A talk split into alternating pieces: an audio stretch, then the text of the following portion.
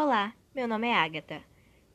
Sou aluna do sexto ano e irei falar um pouco sobre esmeraldas. A palavra esmeralda pode ser de duas origens: do grego esmaragdos ou do hindu antigo de significado pedras verdes. A esmeralda é extremamente sensível a pancadas fortes, riscos e mudanças de temperatura repentinas.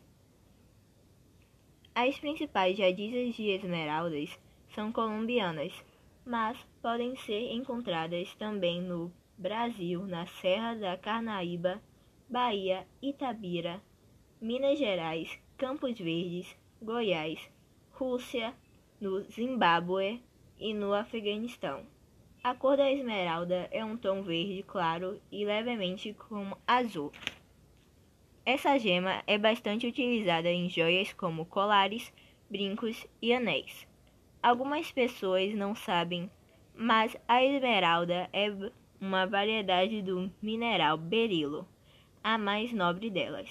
Sua fórmula química é Be3A Le2 parêntese SiO3 parênteses 6. O seu preço é por quilate, por isso a coloca entre as pedras mais valiosas. A esmeralda é transparente e opaca, mas apenas, apenas as variedades mais preciosas são transparentes. Tem dureza de 7.5 a 8.0 na escala de Morse.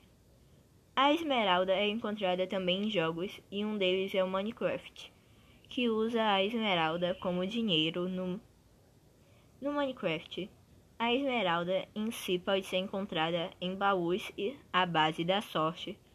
Os possíveis locais são fortaleza, iglu, ruína submersa, navios afundados, templo da selva, vilas e templos do deserto.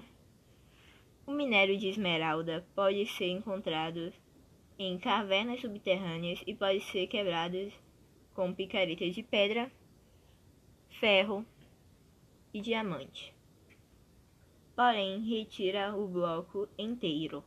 Então, para se tornar uma gema de esmeralda, precisa esquentar esse bloco com uma fornalha e um combustível que pode ser madeira ou carvão. Bom, isso é tudo.